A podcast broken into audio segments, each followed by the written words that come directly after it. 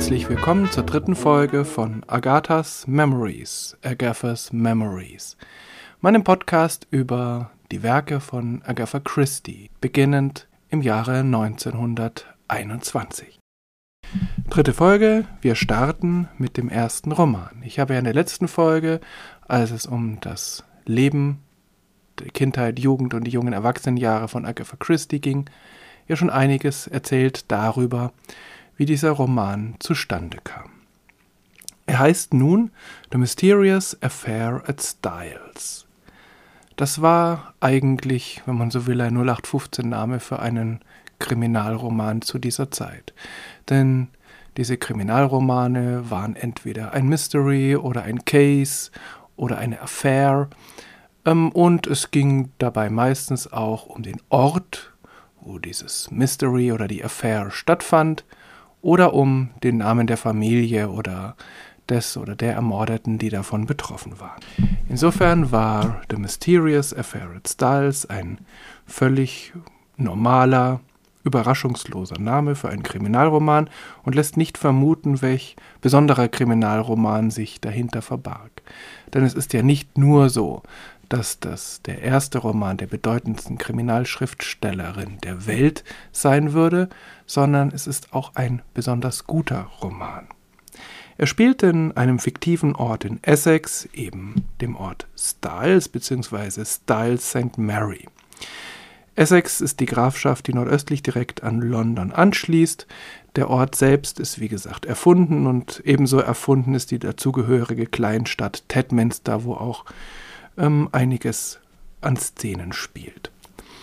Styles ist das Herrenhaus, das Zentrum des dazugehörigen Dorfes Styles St. Mary und wie das eben in England manchmal so ist, ist auch ansonsten das Dorf auch namentlich davon geprägt, so heißt zum Beispiel das Gasthaus dort des Dylard Arms. Dieses Setting wird zum Markenzeichen von Agatha Christie. Ein Mord in einem englischen Landhaus, in einer englischen Kleinstadt, also in der Oberschicht angesiedelt.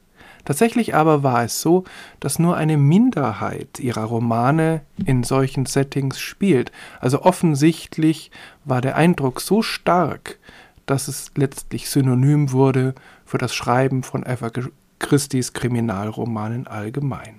Der Roman wurde schon 1929 ins Deutsche übersetzt mit einem, ja, getreuen Titel Das geheimnisvolle Verbrechen in Styles, nach dem Krieg neu übersetzt und ab dann war der deutsche Titel doch immer etwas anders. Nämlich er hieß Das fehlende Glied in der Kette. Auch in der nochmaligen Neuübersetzung, die vor einigen Jahren angefertigt wurde, heißt es ebenso. Das ist nun eine völlig freie Übersetzung des Titels, aber sie ist durchaus passend, weil Poirot eben immer in diesem Buch nach dem fehlenden Glied in seiner Indizienkette sucht. Noch einige Worte zur Entstehung. 1916 wurde der Roman geschrieben, er spielt 1917, das lässt sich aus den Daten erschließen. Er spielt also während des Ersten Weltkriegs, aber der Krieg ist nur ein leises Echo im Hintergrund. Hastings ist verwundet und kommt deshalb überhaupt nach Styles. Poirot ist ein Kriegsflüchtling. Die Ermordete organisiert zahllose Benefizereignisse für Kriegszwecke. Aber der Krieg ist durchaus präsent.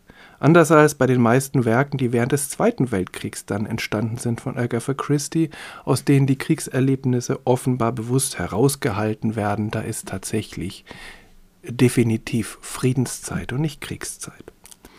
Agatha Christie arbeitete damals ja 1916 in der Krankenhausapotheke und das war zwar durchaus eine anspruchsvolle Aufgabe, aber eben auch eine, wo es zwischendurch immer mal Leerlauf gab, Zeit nachzudenken. Und dann hat sie sich erinnert an diese Wette mit ihrer Schwester, die damals ja gemeint hatte, einige Jahre zuvor, Agatha bekäme es nicht hin, einen Kriminalroman zu schreiben. Und so äh, denkt sich Agatha nun in ihrer freien Zeit eine Handlung für einen Kriminalroman aus und sie entscheidet sich dabei ausdrücklich dagegen, ein möglichst originelles Verbrechen an einem originellen Standpunkt Standort zu beschreiben, sondern es geht ihr eher darum, die LeserInnen in die Irre zu führen. Und das gelingt ihr meisterhaft. Eine eminent wichtige Rolle spielen dabei natürlich die pharmazeutischen Kenntnisse, die sie sich in der Apotheke erworben hat. Ihr erster Mord ist ein Giftmord und es ist durchaus entscheidend, etwas über dieses Gift zu wissen für die Aufklärung dieses Falles. Besonders schön hat sie das in ihrer Autobiografie beschrieben, allerdings mit Spoilern. Also man kann das gut nachlesen, aber wenn man sich den Spaß an diesem Roman erhalten will, sollte man eben äh, das erst lesen, nachdem man den Roman gelesen hat. Den Hauptteil des Buches schreibt sie dann in einem zweiwöchigen Urlaub im Dartmoor. Mehrere Verlage lehnen ab. Schließlich liegt es zwei Jahre beim Verlag The Bodley Head und wird offensichtlich vergessen. Von Agatha auf jeden Fall, vielleicht auch von den Menschen dort im Verlag. Dann 1919 bittet sie der Verleger zum Gespräch, schlägt einige Änderungen vor und legt ihr außerdem einen Vertrag vor. Sie unterschreibt, weil sie ihr Buch veröffentlicht sehen möchte, und sie merkt nicht, dass sie damit das schlechtere Geschäft macht. Die entscheidende Änderung ist übrigens die Schlussszene. Agatha Christie lässt sie ursprünglich im Gerichtssaal spielen. Der Verleger sagt ihr, das sei ein völlig unwahrscheinliches Setting und schlägt ihr vor, das zu ändern. Agatha sagt kein Problem und ändert es insoweit, dass die Auflösung Lösung eben nicht im Gerichtssaal stattfindet, sondern im Wohnzimmer, also im Drawing Room von Styles. Wohnzimmer ist da vielleicht ein bisschen, ein bisschen zu wenig. Und gerade diese Auflösung, also, dass der Detektiv oder die Detektivin am Ende alle noch einmal im Wohnzimmer, im Salon oder wo auch immer versammelt, das wird nun auch eines ihrer Markenzeichen und sie verfeinert das bis aufs Äußerste. Diese Auflösungen nehmen dann manchmal mehrere Kapitel ein und es werden dann manchmal nicht nur ein Mörder, sondern mehrere Mörder präsentiert die ersten sozusagen nur zum Schein und dann am Schluss der richtige Mörder oder die richtige Mörderin. Noch einige Worte zu dieser Folge und zum Thema Spoiler. Es ist ja bei Agatha Christie in allen Romanen eigentlich das Besondere, wer es denn nun gewesen ist. In manchen ist das wichtiger und überraschender als in anderen und das trifft gleich für den ersten Roman zu. In dieser Folge wird kein Wort darüber verloren und ich hoffe, man kann auch daraus nicht erschließen, wer die Mörderin oder wer der Mörder ist. Ich denke, da werde ich dann noch eine zweite Folge dazu aufnehmen. Es wird also eine Doppelfolge sein. Insofern kann man gut diese erste Folge hören, ohne befürchten zu müssen, das Ende schon verraten zu bekommen.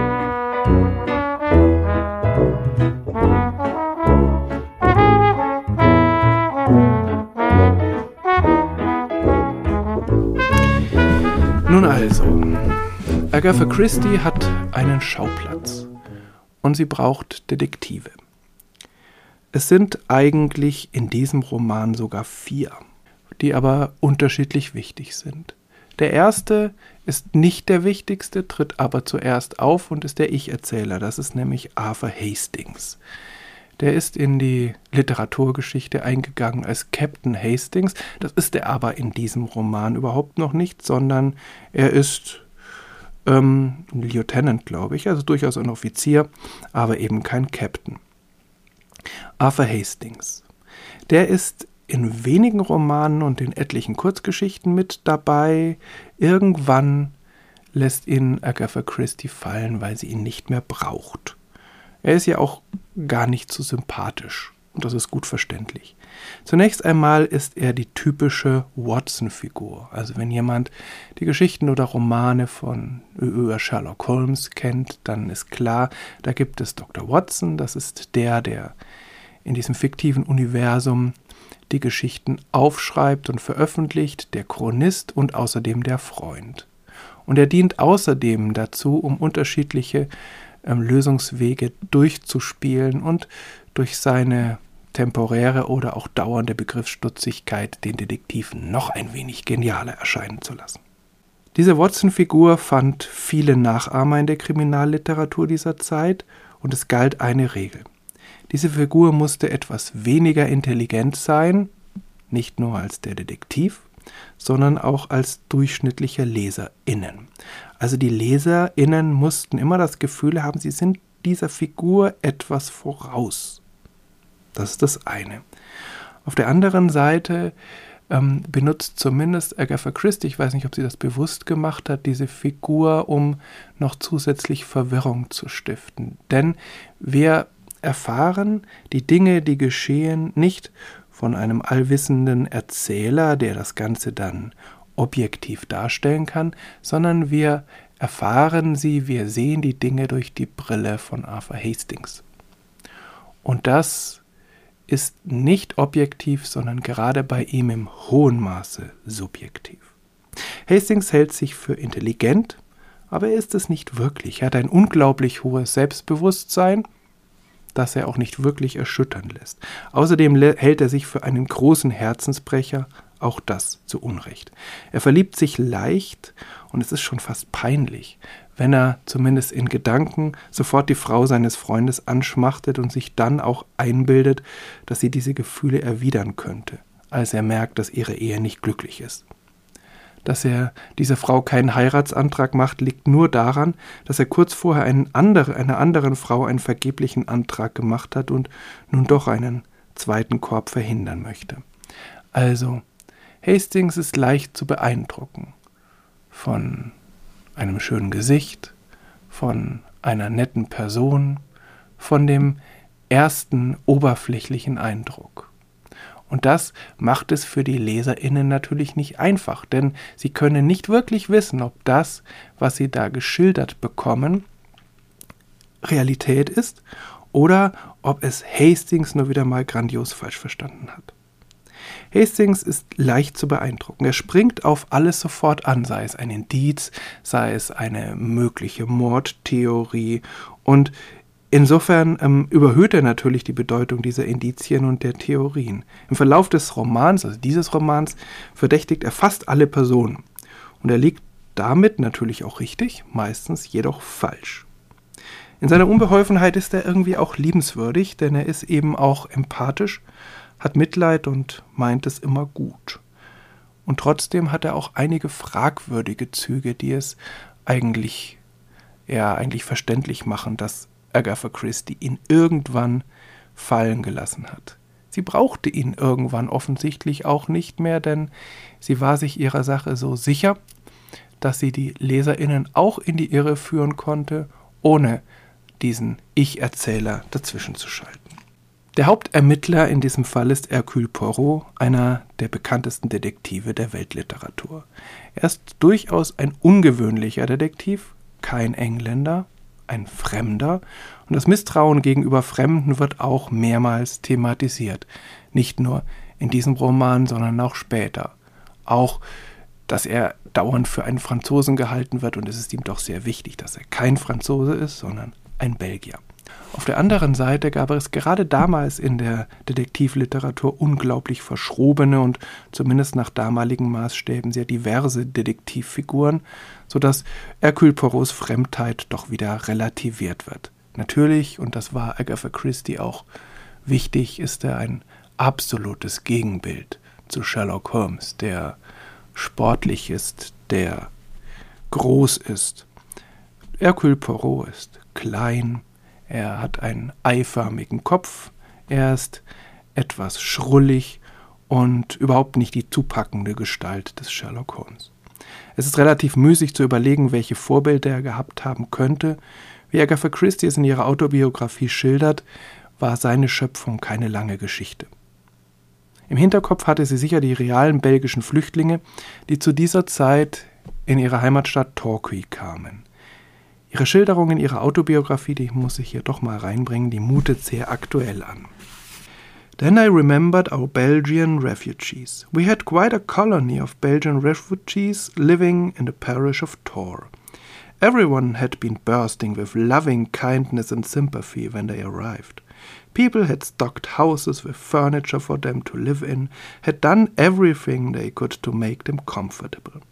There had been the usual reaction later, when the refugees had not seemed to be sufficiently grateful for what had been done for them and complained of this and that. The fact that the poor things were bewildered and in a strange country was not sufficiently appreciated. A good many of them were suspicious peasants, and the last thing they wanted was to be asked out to tea or have people drop in upon them. They wanted to be left alone, to be able to keep to themselves. They wanted to save money, to dig their garden, and to manure it in their own particular and intimate way. Also, das ist eigentlich 100 Jahre später völlig aktuell. Diese unterschiedlichen Stadien des Umgangs mit Flüchtlingen. Sie kommen an, sie werden mit offenen Armen empfangen, es wird alles für sie getan, sie bekommen eine Menge geschenkt und es ist den Menschen vor Ort ganz wichtig, dass sie gut aufgehoben sind. Und dann dieses nagende Gefühl, dass sie ja doch nicht so dankbar sind, wie sie sein könnten, dass sie mit einigen nicht zufrieden sind, wo doch so viel für sie getan wurde. Und es wird völlig außer Acht gelassen, dass sie ja einfache Bauern sind, die erst einmal in einem fremden Land sich unwohl fühlen, die nicht dauernd zum Tee irgendwo eingeladen werden und nicht dauernd bestürmt werden wollen, sondern nur ihr eigenes Leben leben wollen und eben immer auch in Gedanken zu Hause sind und dafür auch Geld sparen. Das hat jetzt eigentlich überhaupt gar nichts zu tun mit ähm, diesem Kriminalroman, aber ich fand es doch sehr interessant, dass sie eben etwas schildert, was in der Flüchtlingskrise der letzten Jahre in unserem Land doch sehr bekannt vorkommt. Poirot ist jetzt aber kein Bauer, er ist auch kein einfacher Mann oder ein äh, ärmlicher Bootsflüchtling, sondern er ist vom Fach. Er ist ein hochrangiger, pensionierter belgischer Polizeibeamter, eine Koryphäe. Und daher kennt er auch Hastings, mit dem er vor dem Krieg bei äh, einem Verbrechen zusammengearbeitet hat. Hastings hat bei der Versicherung Lloyds gearbeitet. Diese Vergangenheit öffnet ihm bei seinem ersten Fall Türen und Tore, sie ist aber auch ein Problem, was Agatha damals aber noch nicht gemerkt hat. Er war alt und er sollte doch noch weitere 50 Jahre seinen Dienst tun. Also eigentlich wird er nicht wirklich älter im Laufe der Zeit. Ein bisschen schon. Er wird sich vergeblich zur Ruhe setzen, er wird die Beschwerden des Alters stärker spüren, und so agil wie in diesem ersten Roman ist er später nicht mehr. Wenn man von den letzten Romanen auf diesen Roman schaut, dann ist es völlig erstaunlich, wie viel Poirot unterwegs ist. Lange Strecken, ähm, schnell durch die Gegend rennt und auch vor Freude über die Wiese tanzt. Also das kennt man von ihm eigentlich später gar nicht. Hier ist es wirklich sehr sympathisch. Und trotzdem begegnet ihm damals schon der Vorwurf, der ihn sein Leben lang begleiten wird, nämlich dass er zu alt ist. Poirots Charakter ist mit wenigen Strichen gezeichnet. Klein, eierförmiger Kopf, sehr penibel auf Ordnung bedacht, auch was seine Kleidung betrifft. Unordnung kann er nicht ausstehen, weder in der Kleidung noch in der Einrichtung seines Zimmers noch in der Detektivarbeit. Sein Selbstbewusstsein ist noch nicht so übertrieben wie später. Übertrieben selbstbewusst ist hier nur Hastings. Aber jetzt schon baut er Kartenhäuser gerade an den entscheidenden Stellen. Es ist auch schon die Rede von den kleinen grauen Zellen und wie immer liebt er die Geheimniskrämerei, gibt nicht alles preis, was er weiß. Es kommen noch zwei weitere Ermittler in diesem Roman vor, die aber nur eine Nebenrolle spielen. Der eine ist Superintendent Summerhay, also der Vorgesetzte oder der ähm, ranghöchste Offizier, der hier tätig ist, von Scotland Yard, der aber äh, kaum eine Rolle spielt. Der andere wird uns immer wieder begegnen, das ist nämlich Inspector James Chapp, ebenfalls von Scotland Yard. Der ist nun das Gegenstück zu Inspector Lestrade in den Sherlock Holmes Geschichten. Er ist nicht ganz so begriffsstutzig wie Lestrade und er ist auch nicht ganz so feindselig Poirot gegenüber eingestellt. Das liegt vielleicht daran, dass Poirot für ihn nicht ein Amateur ist, so wie Sherlock Holmes für Lestrade, sondern eben ein Kollege, ein ehemaliger Kollege immerhin, aber er hat schon mit ihm zusammengearbeitet. Es fällt auf, dass keiner dieser Ermittler ein nennenswertes Privatleben hat. Das wird sich später durchziehen. Die Ausnahme ist natürlich Hastings, dessen persönliche Gefühle und Sehnsüchte wir ungefiltert mitbekommen. Eben diese Gefühle halten ihn, das hatte ich ja schon gesagt, allerdings auch ab, die Fakten richtig zu interpretieren. Bei Poirot ist das natürlich anders. Er würde seinen Gefühlen das nicht erlauben und auch Chap trennt streng zwischen seinem Privatleben und seinem beruflichen Leben. Das ist ja bei ihm auch eine völlig andere Situation. Nun gibt es natürlich nicht nur Ermittelnde, sondern es gibt auch ein Mordopfer und es gibt eine Reihe von Verdächtigen. Und hier liefert Agatha Christie meiner Meinung nach ihre erste Meisterleistung ab. In der Weise, wie diese Personen vorgestellt werden. Denn das passiert alles in einem Kapitel.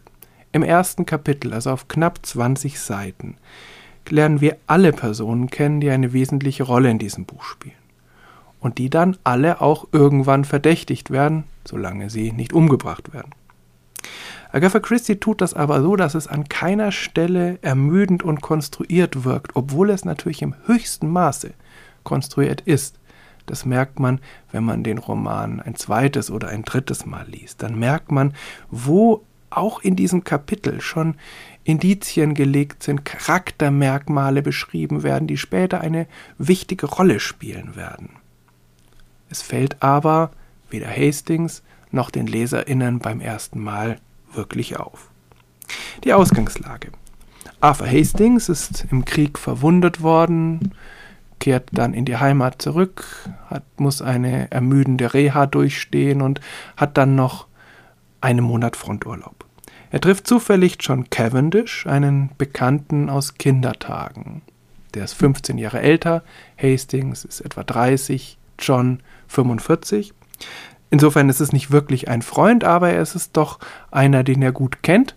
Und John lädt Hastings dann ohne Umschweife ein, doch einige Tage auf ähm, seinem Gut oder dem Gut seiner Mutter zu verbringen wo Hastings früher auch schon gewesen ist. Also er kennt einige der handelnden Personen schon von früher. Dieser Familiensitz heißt eben Styles und dort trifft Hastings am 6. Juli 1917 ein. Und dort lernt er dann folgende Personen kennen. Nicht in dieser Reihenfolge, aber wie gesagt, alle im ersten Kapitel. Zunächst Emily Inglethorpe. Das ist die Herrin von Styles und das spätere Mordopfer. Sie ist um die 70 Jahre alt, resolut und willensstark. Sie hat Johns Vater geheiratet, der war damals Witwer mit zwei kleinen Söhnen.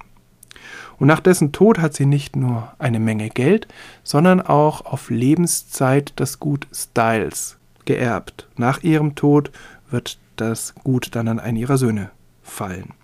Weil sie auch ein großes eigenes Vermögen hat, ist sie sehr reich. Das wird natürlich noch eine bedeutende Rolle spielen. Ihre Zeit verbringt sie zum größten Teil damit, Wohltätigkeitsveranstaltungen zu organisieren.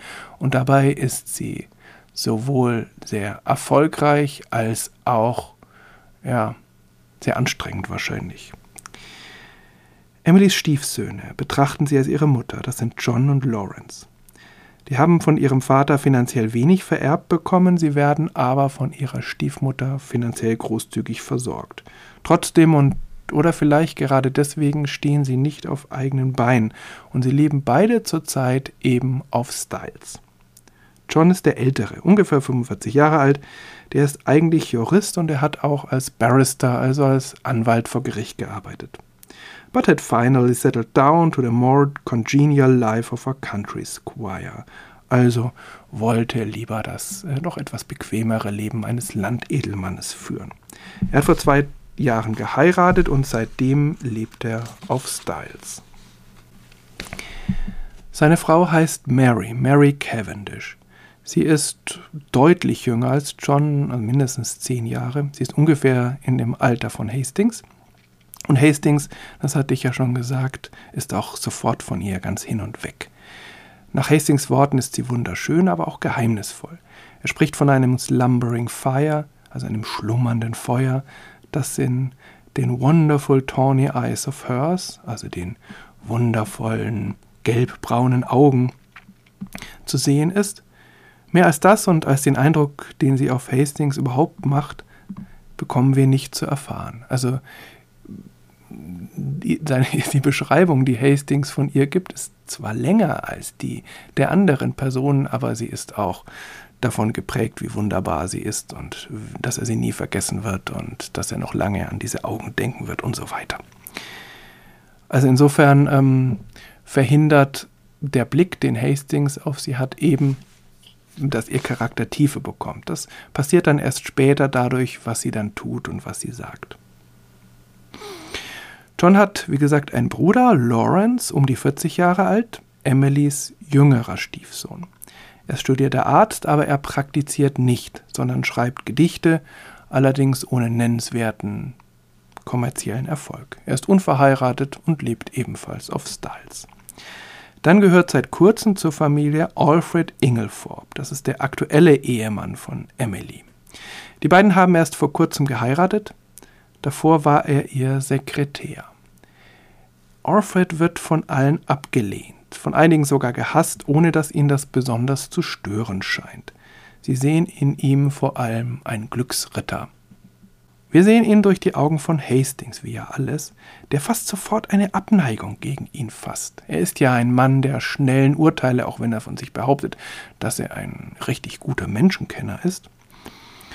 Ähm, so können wir uns nur schwer ein eigenes Urteil über Alfred bilden. Ganz objektiv gesehen, also von dem, was Hastings tatsächlich an, ähm, an Dingen, die geschehen, schildert, erscheint Alfred immer als seiner Frau sehr zugewandt, und wie alle anderen scheint er ein wenig unter ihrer Fuchtel zu stehen.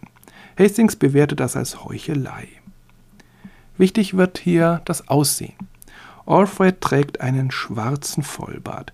It was one of the longest and blackest I have ever seen. Es war einer der längsten und schwärzesten, die ich jemals gesehen hatte, schreibt Hastings. Außerdem gehören zum Haushalt und irgendwie auch zur Familie Evie Howard und Cynthia Murdoch. Evie ist eine Mischung aus Hausdame, Gesellschafterin und Freundin von Mrs. Inglethorpe. Sie ist allerdings deutlich jünger, sie ist etwa 40 Jahre alt.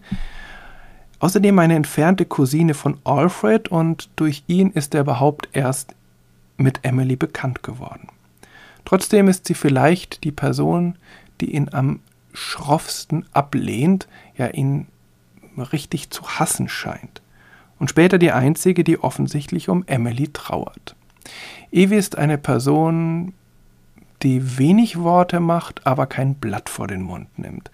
Aber vielleicht des, gerade deshalb wird sie von allen respektiert und scheint so eine Art ja, sicherer Anker zu sein dieses ganzen Konglomerats. Schließlich sind wir. Sie ist jung, hübsch, die Waisentochter einer Freundin, eine Freundin von Emily Inglethorpe und ist dann nach dem Tod ihrer Eltern von Emily und ihrer Fittiche genommen worden, also wenn man will, ein Mündel, ein Schützling. Sie arbeitet in einer Krankenhausapotheke und ist in dieser Hinsicht sicher auch ein Abbild von Agatha, die vieles von ihren eigenen Erlebnissen ähm, auf Cynthia projiziert und was da geschildert wird, das kommt manchmal in etwas anderen Worten auch in der Autobiografie von Agatha Christie vor. Sie ist wahrscheinlich auch in Agathas Alter, also Mitte 20, und sie ist damit die jüngste Person, die hier eine Rolle spielt.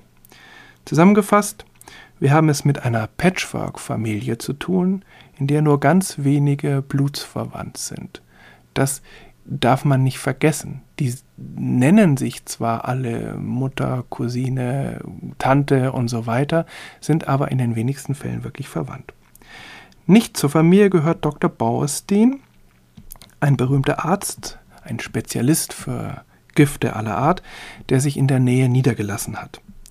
Sowohl John als auch besonders Hastings stören sich daran, dass er eine Freundschaft zu Mary Cavendish pflegt und daraus auch gar kein Hehl macht.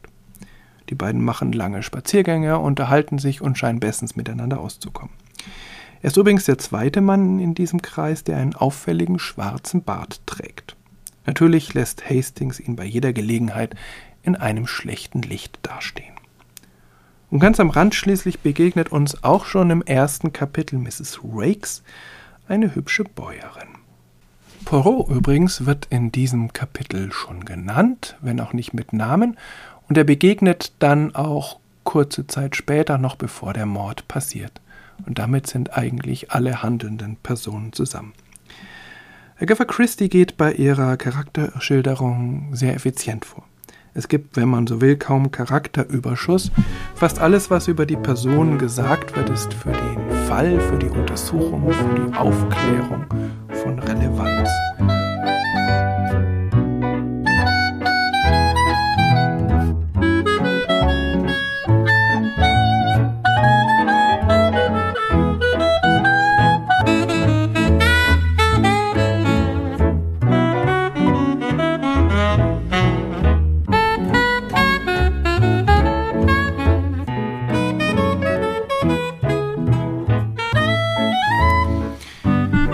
Mordmotiv ist letztlich Habgier.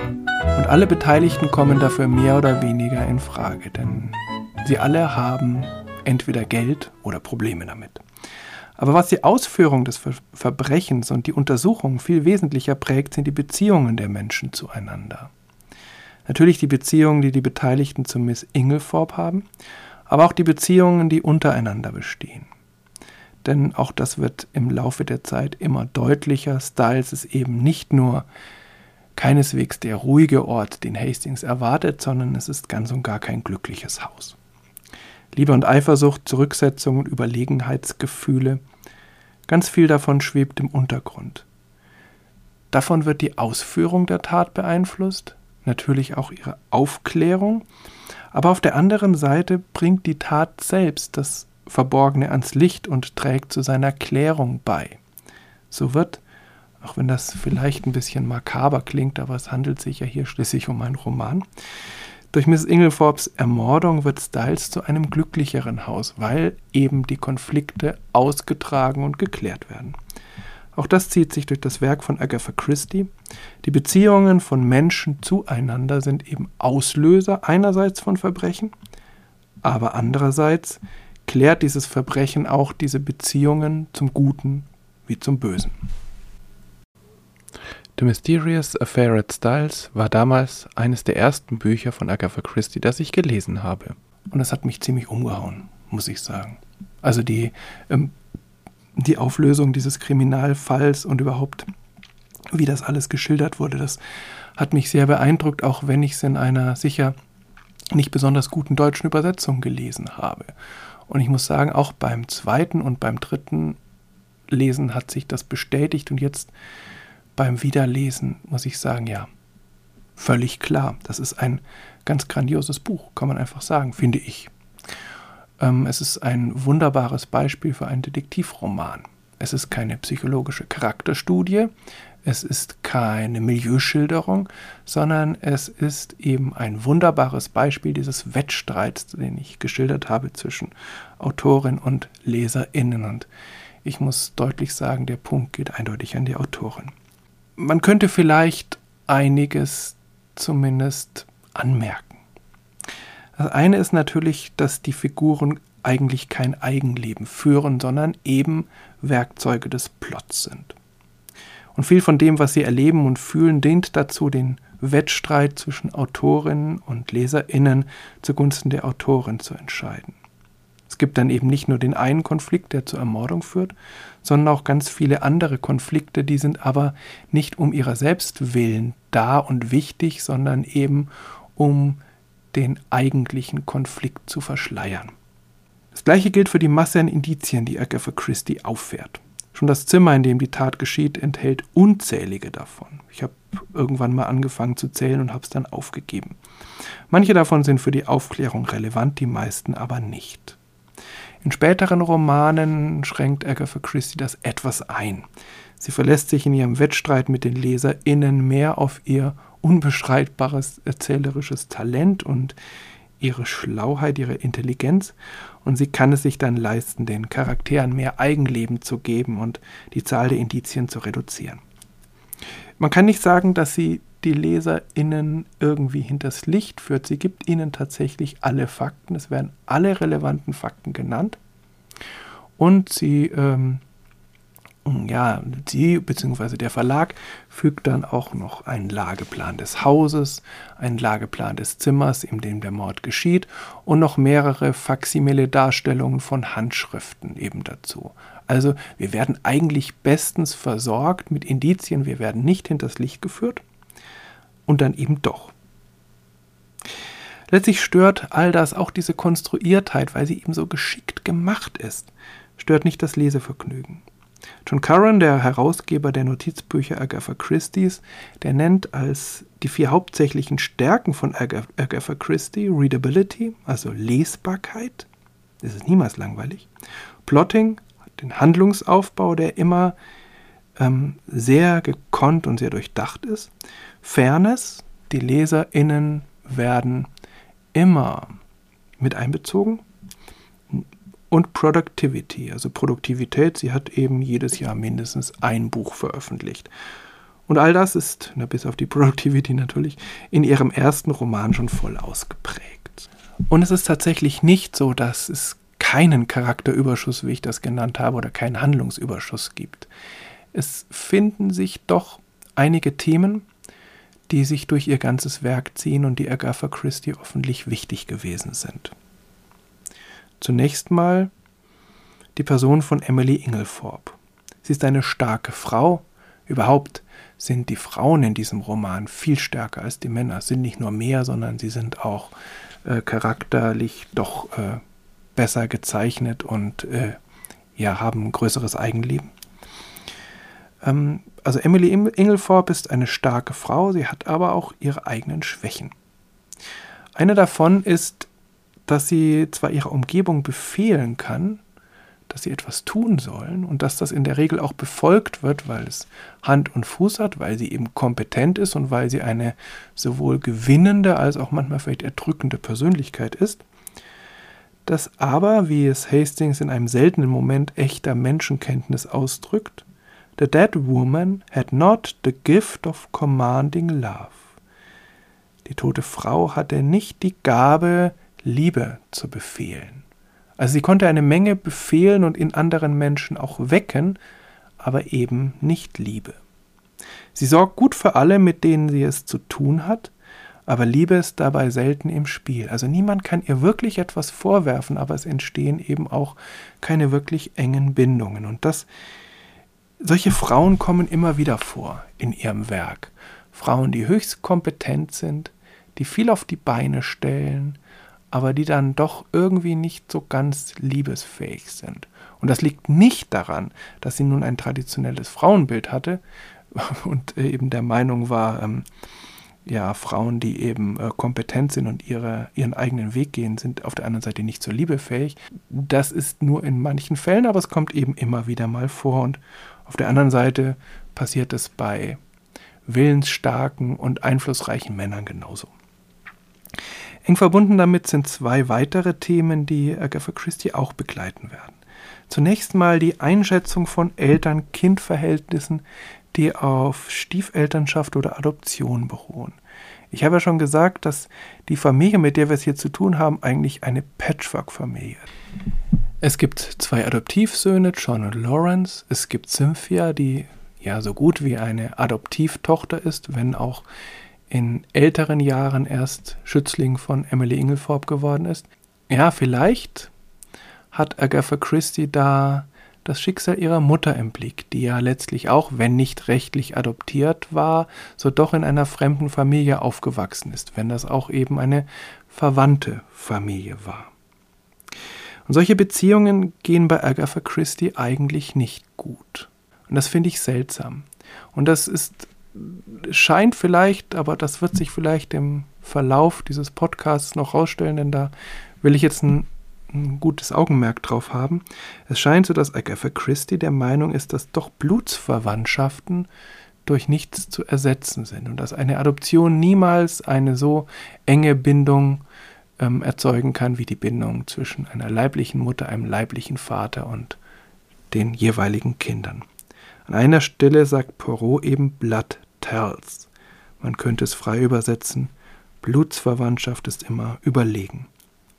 Wie gesagt, ich bin mir nicht sicher, ob das auch die Meinung von Agatha Christie war. Und in diesem Fall muss man natürlich auch sagen, die Probleme, die hier entstehen und die Konflikte, die liegen nicht daran, dass es hier um eine Adoption ging oder um äh, eine Stiefkindschaft, sondern die liegen ganz klar in der Persönlichkeit von Mrs. Inglethorpe, vielleicht auch in der Persönlichkeit der jeweiligen Stief- oder Adoptivkinder. Schließlich, immer wieder, und das hängt damit auch zusammen, immer wieder behandelt Agatha Christie das Problem, wie reiche Eltern ihre Kinder unterstützen sollen. Also wie reiche Eltern sicherstellen können, dass ihre Kinder weder verwöhnt noch vernachlässigt werden und wie sie dann tatsächlich auf eigenen Füßen stehen können. Das sind John als ebenso wie Lawrence ein wunderbares Beispiel dafür. Sie stehen beide nicht auf eigenen Beinen, obwohl sie beide eine hervorragende Ausbildung haben. Der eine ist Jurist, der andere ist Mediziner. Und beide leben von dem Geld ihrer, ihrer Stiefmutter und indirekt vom Geld ihres verstorbenen Vaters. Und sie beschweren sich trotzdem, dass Mrs. Inglethorpe sie kurz hält, obwohl sie das eigentlich nicht tut. Vielleicht ist Mrs. Inglethorpe eine Frau, die ihnen immer wieder das Gefühl gibt, von ihr abhängig zu sein, aber auf der anderen Seite tun die beiden nichts dafür, um eben nicht von ihr abhängig zu sein. Und das, dieser Konflikt, der bricht bei Agatha Christie immer wieder auf, obwohl es in der Regel nicht die Mütter sind, sondern die Väter, die vor diesen Problemen stehen. Und natürlich steckt dahinter die zeitlose Frage, wie ermöglichen wir unseren Kindern einen guten Start ins Leben? Wie erziehen wir sie zu selbstständigen Menschen?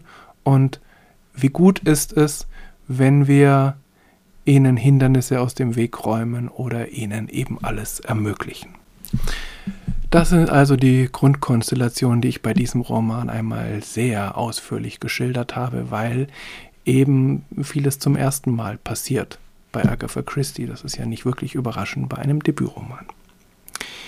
Wie geht es nun weiter? Kurz nach der Ankunft von Arthur Hastings, das ist ja am 6. Juli, kommt es dann zum Zerwürfnis zwischen Mrs. Inglethorpe und Evie Howard, also am gleichen, am nächsten Tag.